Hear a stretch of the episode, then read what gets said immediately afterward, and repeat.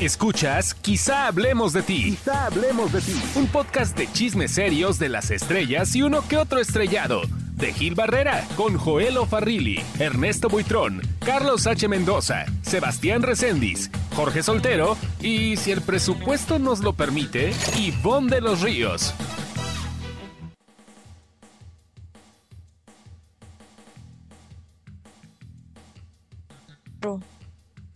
Señoras, señores, qué gusto saludarlos. Esto es Quizá Hablemos de Ti, un podcast de espectáculos, entretenimiento y algo más. Hoy, el señor Joel Farrilli.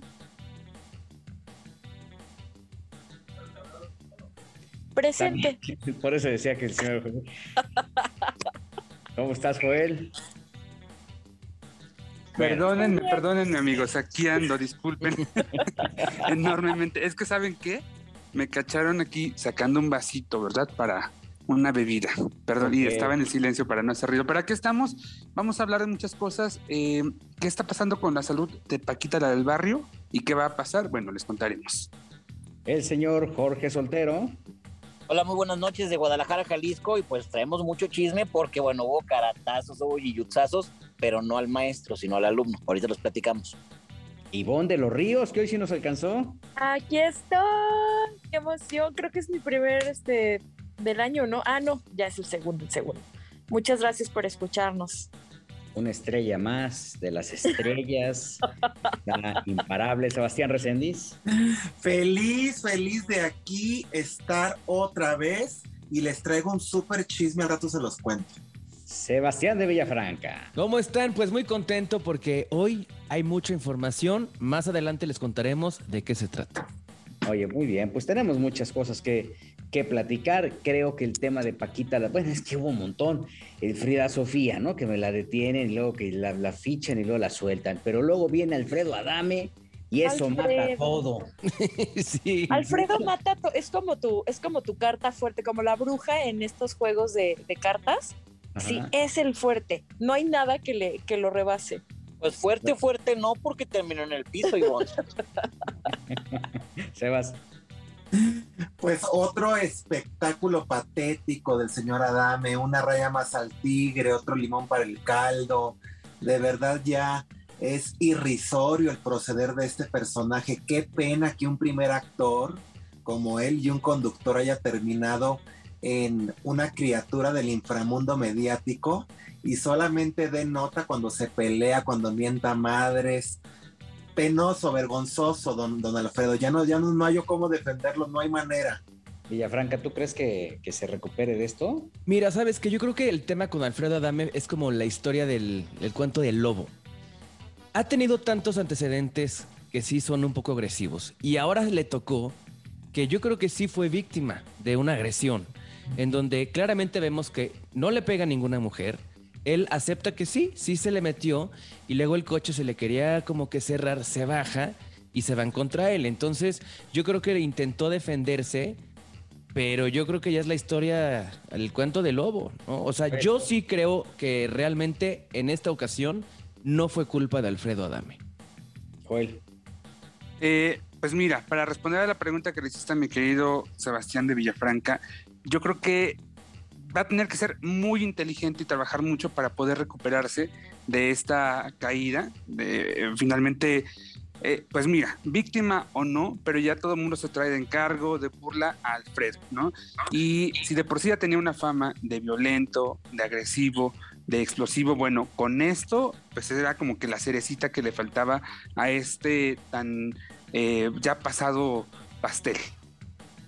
Yo, yo lo que sí creo es que al final lo que estamos viendo con, con, con Adame es la decadencia.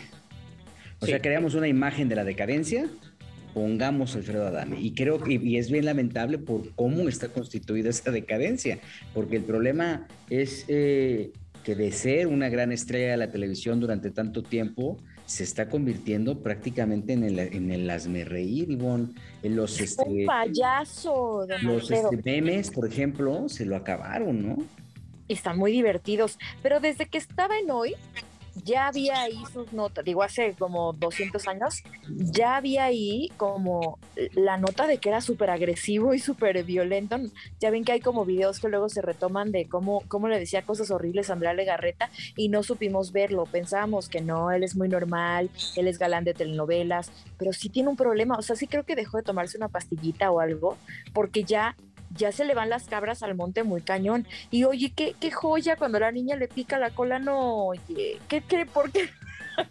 La niña le no fuera al revés. y Que fuera al revés. ¿Te vas? Miren, hay una cuestión. Eh, Alfredo Dame, si buscáramos por ahí en internet, YouTube, tiene como una letanía que él suele decir que él era karateca, quinto dan y 27 cintas de colores y bla, bla, bla. Y aparte decía que había protagonizado el mayor número de telenovelas en Televisa y que ya saben, tiene ahí una letanía. Pues ahorita yo creo que con todo lo que ha acontecido, pues ya todo eso demostró que no es cierto. O sea, ya, ya lo exhibieron su, su, su miembro.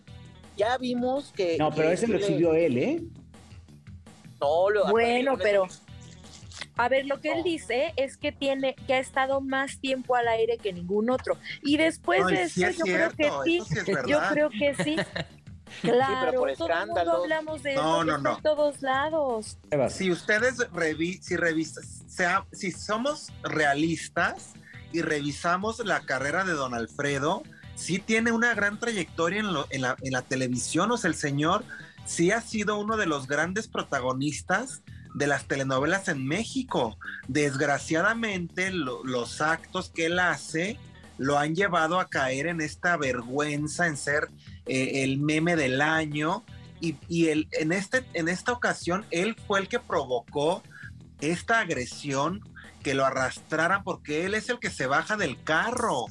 Él ya lo declaró, él ya aceptó que se enchiló, se enojó, se bajó del carro a tirar pleito y no contaba con que estos le iban a salir más raspas todavía que él y le tocó la horma de Y estaba zapato. difícil, ¿eh? Estaba difícil que le salieran más raspas. ¿Alguien Pues se acuerda de la última telenovela ¿eh? donde participó? ¿Qué es? eh, ¿Alguien Ivonne? se acuerda? ¿Cuál es la pregunta? Fue como eh, la última novela en la que participó en un eh, papel estelar. Debió ser esa de Camila Sodi, eh, ¿A que no me dejas? Sí. Pero Fue sí o no, último, ¿no? Joelito, que es 2014. ¿Sí o no tú, Joelito, que eres el Wikipedia de los melodramas? El señor Alfredo Adame tiene sus grandes protagónicos. Fíjate, yo me acuerdo que yo era chiquilla, yo era todavía chamaca, y me acuerdo que mi mamá no se perdía, pero religiosamente, la telenovela que protagonizó con María Sorté. Que era De Frente al Sol. Sí, y luego la segunda parte, ¿te acuerdas que hicieron segunda parte de esa telenovela? Bueno, Ah, yo lo amaba La en segunda no me acuerdo.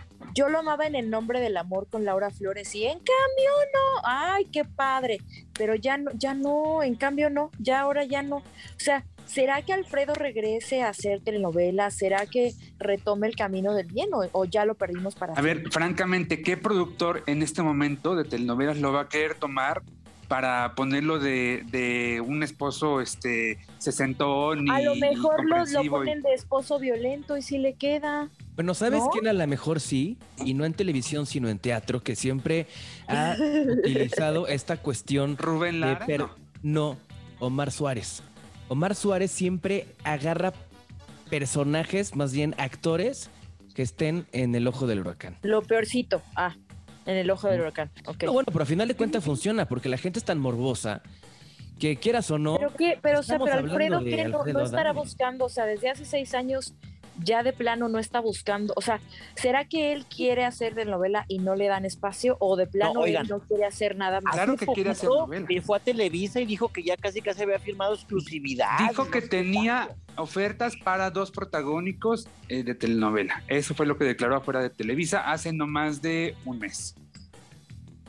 Oye, Pues y, y no la agarró contra Ernesto Buitrón también, porque le, can- le- o sea, ya ves que Ernesto en redes le ha estado pegando con todo. Yo quería que Ernesto estuviera en este podcast, pero Pues ha estado muy Claro, que calladito, ¿no? siempre se pelea con Ernesto, ¿verdad? Y si no le me acordaba de eso. Oye, pero a ver, lo puedo Alfredo enlazar, ¿eh? Si quiere.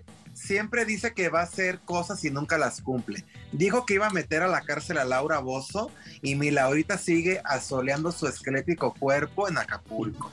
Dijo que iba a dejar en la calle a Maripaz Banquels y la que le quitó dos camionetas y una casa fue Maripaz a él. Eh, dijo que desconoció a sus hijos, que no son su sangre, y los hijos ahí andan felices de que por fin se lo pudieron quitar de encima. Ya de verdad es una caricatura, este señor es patético, patético. Bueno, pero también es que todos tenemos planes y no, luego no salen, o sea... no, se compra su vaso motivador, pero de eso me metan problemas. ¿eh? A ver, a ver, Jorge. O sea, voy a decir lo que quizá me meta en problemas, pero un modus operandi que tiene el señor, porque varios compañeros me lo han eh, compartido, es que de repente si alguien dice algo en, en, redes sociales o en programas de televisión, Alfredo les pone una demanda y se va con todo, ¿eh? O sea, y muchas veces eh, llegan negociaciones con la televisora o con la radio. Pero ¿a quién? Mandé, acá en Guadalajara le pasó a un compañero donde un día de repente le avisaron que tenía una demanda este, de, Alfredo, de Alfredo Adame, porque él era el jefe de información de espectáculos de un programa y había llevado a Susan Quintana, la que era su, su, expareja, y ahí Susan despotricó, entonces él demandó al conductor, a, la, a Susan, al productor, al dueño del canal, a todo mundo. Pero si procede. Ah, pero espérate, a ver, una de, es que mira, en México todos podemos demandar, ¿no? Es como un derecho que tenemos. En sí. ¿No? Todos. En una de esas a lo mejor fue un conato de demanda. Y habló al, canal y dijo, los voy a demandar porque lo que están haciendo, o sea, yo creo que sí, porque de ahí al todo el proceso de la demanda, pues tuvo que haber sido notificado, presentado. No, es que por eso se dieron cuenta, porque los notificaron, Gil, pero tengo ah, entendido, o, o, dicen como que después se sientan, obviamente las televisoras o los medios no quieren problemas, entonces sienta negocia y entonces dame, dame, X cantidad y le paro, por ejemplo, ¿no? Ya paro la demanda. A ver, algo así me comentaron. Jorge, lo que estás diciendo, a ver, es, ¿tienes conocimiento de que Alfredo Adame demandó a quién? ¿A Televisa o a quién demandó? No, a un canal local acá en Guadalajara. ¿Al canal 8 o a cuál? Se llamaba OCTV. Así de, lo que estás diciendo es que nos va a demandar, es lo que queremos saber. lo que estás diciendo es que nos llegó la, eh, notificación. imagínate, si hasta estamos, pues tendría que demandar a los 200 periodistas de La Fuente, ¿no? Aquí en, Ciudad de México, o sea... Puede ser, pero incluso se sentó en Ventaneando, Joel, y ahí dijo que iba a demandar, nada más que no dijo 8 TV, dijo Canal 8 de Guadalajara, porque pasó esto, y, y en esa época, bueno, hasta la fecha, la hermana de la Choco está casada con uno de los directivos de ahí de ese canal. Ok. Y mira, a ver, yo fíjate que casualmente yo acabo de comer, hoy por la tarde comí con el abogado Gustavo Herrera. Sí, el abogado de Ninel y de Gabriel Soto. Que es pues prácticamente el que trae a raya a varios medios de comunicación. Ay, es perrucho, es perrucho. Es bravo, el buen Gus. Y entonces hablábamos de ese tema porque yo vi en el, me tocó escuchar un comentario de Gustavo Adolfo Infante en donde decía que, que entonces qué iba a pasar con los medios porque íbamos a estar sujetos a, a solamente a lo que el artista dijera y que entonces esto podía coartar el derecho de información. Y le pregunté directamente a Gustavo, le digo, oye, Gus, a Gustavo Herrera, oye, eh, Gustavo Adolfo Infante está diciendo esto, y él me dijo, pues no está bien enterado, porque el problema no es que tú hagas un ejercicio de crítica, el problema es que tú afectes a terceras personas con esto. Ese es el conflicto. ¿Qué teme que se está pesando? Bueno, yo diciendo que le picaron la cola a la niña, no estoy afectando a nadie, quiero aclarar. Sí, todos lo vimos. No, más bien que la niña le picó, ¿no? la niña le picó la cola.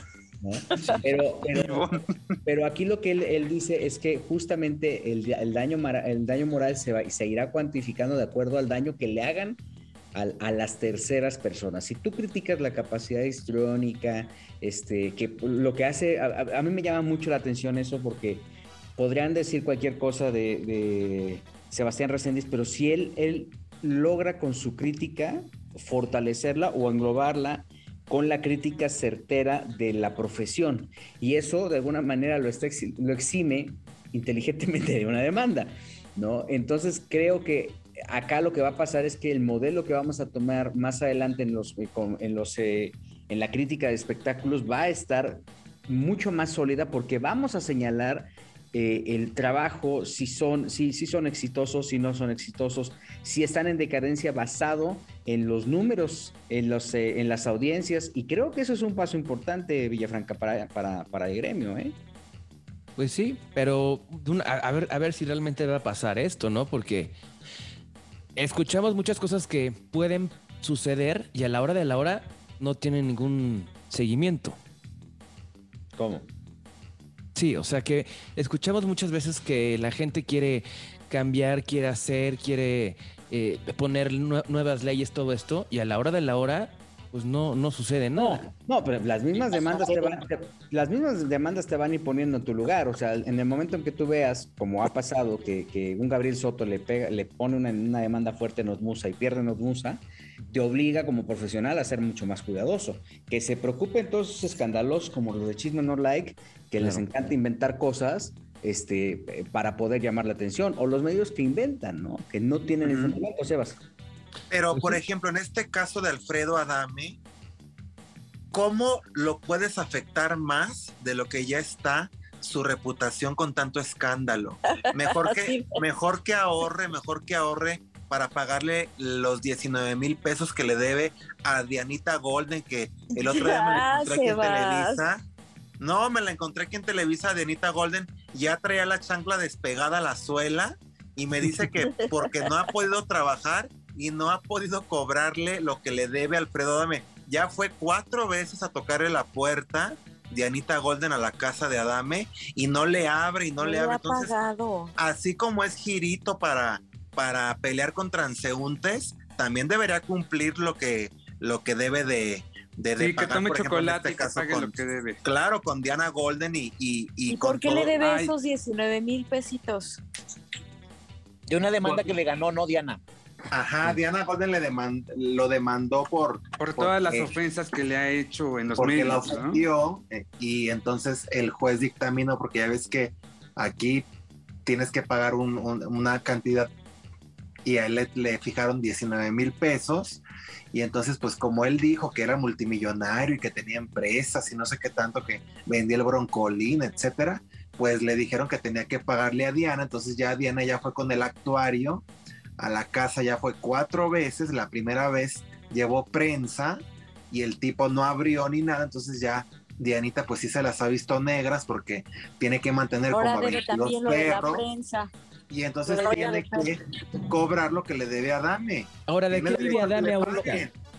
Lo que está diciendo ver, uno por Sebastián uno. es cierto, pero también no se nos está olvidando que no nomás han sido escándalos este, de, de- de chismes, pues. Acuérdense que también tuvo un escándalo que porque cuando andaba de político pidió una cantidad y que según eso eran de cubrebocas y no sé si se acuerdan. Claro. Ah, claro, que muchísimos Como millones, cuatro ¿no? millones de pesos, ¿no? Bueno, no Y muchísimos. está pero grabado. O sea, y ahí, por ejemplo, si publicamos eso y decimos, oye, fulanito tal es un ratero. O sea, entonces quiere decir que también nos van a demandar por decir eso, por No, dar no, no, a ver. Jorge, pero espérame. A ver, es la fundamentación. O sea, lo que la ley, lo- lo- la ley lo que te está, eh, eh, eh, la concesión que hay, o más bien la libertad de expresión, bas- o sea, basada en nuestra constitución es muy clara. O sea, dice, tú puedes decir todo lo que tú quieras hacer, necesitas estar fundamentado. Si Alfredo Adame eh, hizo una venta de cubrebocas, y tú llegas y prue- compruebas, dices, aquí están los cubrebocas, se lo hizo fulano, venga, ese, ese periodismo de investigación es el que en este momento se tendrá que fortalecer dentro de la industria del entretenimiento. Esa es la realidad. Este, lo que dice Sebastián. Diana Golden no tiene, este, no tiene dinero porque no tiene zapatos, porque me comprobó, me lo dijo y aquí No, está. la sí tiene zapatos, pero está despegado. Exacto, ¿no? Entonces, ya está la fundamentación. Creo que el, el proceso es ese, es entender que se tiene que profesionalizar y con base en la investigación, A papelito habla, pruebas. regularmente hacías algo, ¿no? Tomabas una foto de alguien, de una pareja saliendo de un hotel y entonces insinuabas que fulana estuvo con sutana en ese hotel. Insinuabas, no tenías elementos para poder comprobar que efectivamente hubo room service y que los dos estaban juntos y que no. No, eso es lo que está pasando con este proceso. O sea, ahora lo que, lo que dices, Gil, es que si tú quieres decir, a ver, estuvo fulana con fulano en tal hotel, es ten las grabaciones de ellos dos Claro. teniendo una relación en la habitación para entonces tener ese fundamento, ¿no? Eso no el condón con el ADN. Pero no puedes exhibir la grabación porque entonces Claro. estás a- a- Invadiendo la privacidad. ¿no? Exactamente, su derecho de intimidad. Pero ¿y entonces dónde queda la opinión, Gil? Porque también tú puedes tener una opinión y un criterio. La vas y a el, el opinar no el llamar fundamento. por opinar. tu Pero lo que dice Gil es que si estás perjudicando de alguna manera y al final no tenías razón, ahí es donde te pueden... Tu opinión está, o sea, lo que va a fortalecer tu opinión, o sea, tu crítica como tal, es la, la- la solidez de tus comentarios. O sea, si tú descalificas a la chica que se mete con tal artista o a tal artista y lo, lo tachas de prostituto, de golfo, de, de- entonces ahí tú ya estás afectándolo. Si tú dices, estos señores estuvieron seis horas y se echaron seis palenques basado en esto, esto y esto y esto, tú ya estás fundamentándolo. El tema es directamente la crítica y adjetivar a cada uno de los personajes, que eso es algo que es bien común y que ocurre justamente con todos los, este, eh, con los eh, youtubers, por ejemplo, ¿no? O sea, tú, tú, tú Claro, lo que pasó con Justop. empiezas o sea, a reír justamente. Ahí hay un ejemplo. Sí, lo que claro. pasó con Justop, que al final, pues no es como que tuviera ella la intención de eh, generar pornografía infantil, bueno, de, de mostrar pornografía exhibirla. infantil, de exhibir pornografía infantil, pero al final, pues sí lo, sí lo hizo en un estricto sentido de, pues, No, no, o sea, hubo una descalificación, Ivonne. O sea, ella dijo, Claro. "Esta es una golfa, aquí está la prueba de cuando está. Y el, el error de Just Stop que en el celular tenía el video. la- exactamente.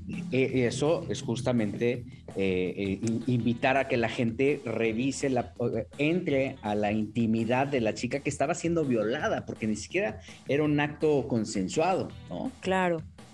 Y lo que, y lo que decían muchos de, bueno, han comentado algunos de sus amigos de Just Stop, es que, es que hay un hueco en, el, en la ley, pero no es que haya un hueco, lo que pasa es que, pues sí, estás, estás, estás yéndote una rayita más, a- más arriba, enseñando, enseñando que tienes ese video, o sea, no es que haya un hueco, es que al final debe haber consecuencias y, y tenemos que ser muy cuidadosos con esa parte de, de hasta dónde es expresión, este, así me fue la palabra, Libertad, Libertad de expresión. expresión, exacto, y hasta dónde es, ya te pasaste. La libre expresión está permitida siempre y cuando tú no califiques. Tú no dices, este es un golfo o este es, es este, ah, es un eh, zoofílico, ¿no? Si no tiene los elementos para comprobarlo. Ese es el tema. Y hoy por hoy es bien fácil. Ayer escuchaba, insisto, en el programa de Gustavo Adolfo Infante, este, que decían el tema, este tema de, "Pues es que ya no vamos a poder hablar de Livia Brito y entonces que Ernesto Cepeda, pobrecito, que le paguen sus cosas. Lo que no saben eh, o lo que no se enteraron en el programa de Gustavo, y yo los quiero mucho y lo saben perfectamente bien, Gustavo es mi compadre, pero este, lo que ellos no se enteraron es que justamente en, cuando se ha dictado ya la resolución del tema, la juez lo que dijo es que Livia actuó en defensa propia, porque Ernesto Cepeda, el fotógrafo, llegó a transgredir su intimidad. Entonces nosotros, nos- nosotros decimos, bueno, entonces la foto del paparazzi ya no vale. Pues no vale porque es un acto ilícito. Están transgrediendo tu intimidad. ¿Qué fue lo que pasó? Que en venganza o en defensa, de acuerdo a lo, establecido por la, por la juez que le tocó llevar, llevar este caso, Livia tomó las cosas como un acto de defensa. O sea, la sustracción de la cámara que había sido vista primera, que había sido expuesta primera, a primera luz como un robo, no fue como tal, fue un acto en defensa propia, incluyendo los golpes. Ese es el tema. El tema es que el- las leyes al final se están haciendo, están ahí establecidas. Inf- influye mucho la habilidad, la habilidad del, del abogado para poder eh, sacarle y darle la vuelta al tema. Pero nuestra chamba en este momento, como eh, profesionales de los, del entretenimiento, es tratar de llegar lo mayormente informados. Es más, ¿saben qué? En una de esas vamos a invitar, a ver si la próxima semana, Joel, invitamos a Gustavo Herrera para justamente todos estos cuestionamientos que tenemos, Sí, Que sí. nos explique con peras y manzanas. que nos explique con peras y ¿Saben manzanas. qué? Yo creo que a final de cuentas todo lo que ha pasado con el caso de Livia Brito, con el caso de Just Stop, con, con todos estos, estos, estos problemas que han habido, es más bien como un mensaje a toda la gente que nos dedicamos de alguna manera a la comunicación y decir, a ver, tengan cuidado de lo que dicen, de lo que publican, de lo que transmiten. ¿Por qué? Porque ya se han abierto tantas plataformas, tantas maneras de, de poder comunicar, en donde a lo mejor la televisión la radio, la prensa escrita, pues sí tiene como que muchas eh, reglas, muchas leyes y todo eso, pero toda la parte digital, como lo que es Twitter, Instagram, YouTube, eh, Facebook, etcétera, pues como que no, no existe ningún tipo realmente de, de, ley, sino que se están comenzando apenas. ¿no? A, a, saber más o menos y poner un poco de orden. Porque había un, y, y no había, hay un desastre de lo que se, que se dice. Entonces, ahí sí, en televisión sí. Como que no, está regulado, ¿no? Como que no está, no está regulado. Sí, en televisión y en radio puedes o no puedes decir tal cosa. Pero si no quieres, en YouTube suéltate y di lo que quieras. Y es lo que justamente creo que quieren parar. no, pero también en YouTube también puede haber una, eh, en algún momento podría haber una legislación hoy por hoy lo que tú tienes son los strikes que, que, le puede, que las quejas que tú puedes tener en YouTube. Y en YouTube, si después de determinadas quejas, ellos empiezan ya a bajar el video. Y es una manera de regular lo que se está haciendo. El, el tema es mucho más complejo porque, pues, por ejemplo, pueden hablar muy mal de cualquiera de nosotros en Chisme. No, de Jorge Soltero no creo que hablen mal de en Chisme No Like, pero del resto probablemente sí. Pero, y, y, y entonces, si nosotros nos organizamos y, entra, y aventamos seis quejas, que es más o menos lo que te lo que puedes recibir una sanción. Entonces ahí ya viene un strike. Después de tres strikes, según me entiendo, te bajan, te bajan el canal o te bajan lo que comentaste. Pero lo que voy con esto es, sí, YouTube te da esos strikes. Estoy hablando más bien de una cuestión ya legal. ¿Por qué? Porque, porque, Televisa, por ejemplo, Televisa puede decir, no, saben que yo no estoy de acuerdo con este conductor por lo que dijo, está suspendido. Ahora, la ley sí puede interferir y decir, a ver, legalmente ya cometiste un delito. Y yo creo que falta esta cuestión que ya lo vimos con Justop, que sí puede pasar, que independientemente de que YouTube o cualquier plataforma digital te dé strikes o de alguna manera te limite, la ley ya puede interferir ahí también. No, por supuesto, la ley está hecha para eso. El tema es que también tengas el tiempo, el dinero y el esfuerzo como para decir, bueno, pues ahora me, me voy a echar un tiro hay casos, por ejemplo, como el de Sebastián Rulli, que entiendo le gana TV Notas y le gana 300 mil pesos, ¿no? Una cosa así. El tema particular aquí es que Sebastián invirtió 600 mil pesos en abogados. Entonces no ganó. O sea, sí ganó, pero no ganó. Tiene un precedente para que no se metan con él. Pero el tema es este, pues que realmente trascienda y que trascienda también para particulares. Aquí el tema es defenderse para encontrar los métodos de defensa para que la difamación termine porque justamente lo que el modelo del espectáculo ha cambiado tanto que hoy por hoy lo más importante es tratar de trabajar eh, sobre hechos eh, debidamente fundamentados. Sí. Para muchos va a ser difícil porque se quedaron con ese modelo y porque pensaron que, por ejemplo, una crítica que pudo haber hecho Pepillo en la oreja o Flor en la oreja en su momento, este, o hablar mal de alguien, eso ya es ser eh, periodista de espectáculos, este, a lo mejor los hace cambiar de oficio, pero qué bueno, porque nos vamos a quedar más solos. Es otro tema también. Nos vamos a tener que profesionalizar, básicamente. Los que lleguen también, y los que están, lo que han hecho, los que han hecho Y es muy sano, yo creo que es muy sano, hace mucha falta. Porque de pronto si escuchas cada eh, estupidez, y perdóname la palabra. Barrabasada. Sí, en YouTube. Sí, es, increíble. Y digo, cada quien es libre expresión y cada quien puede decir lo que quiera y verla.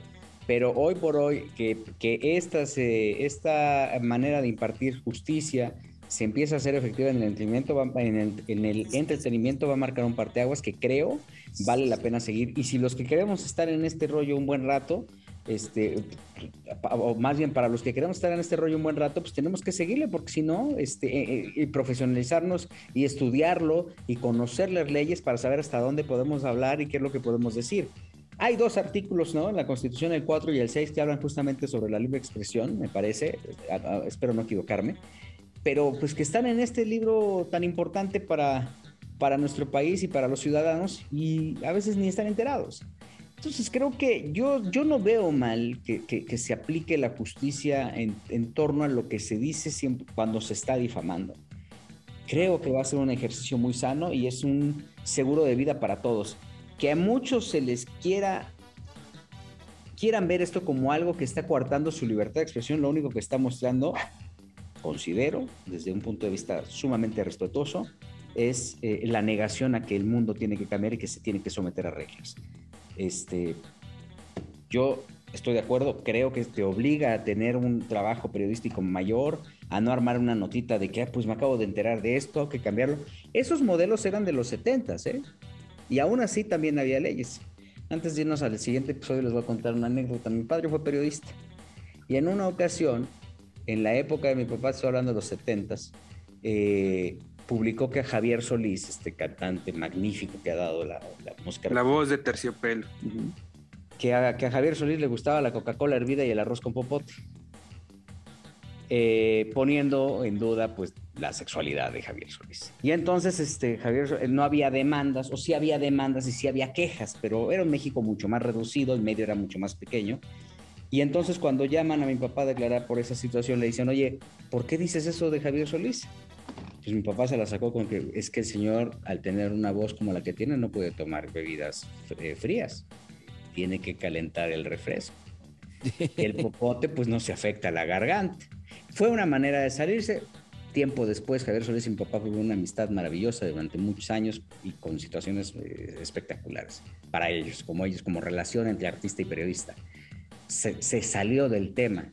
Hoy por hoy, decirlo, además de los conflictos legales que te traen, te trae un rollo con activistas, te trae un rollo en redes sociales y hoy por hoy ya no puedes caer en estos excesos. Cancelado en redes sociales estarías ya. Pero bueno, vamos al siguiente episodio que hablemos de ti. Regresamos. Paquita la del barrio, Está malito. Y muchas cosas más. Volvemos.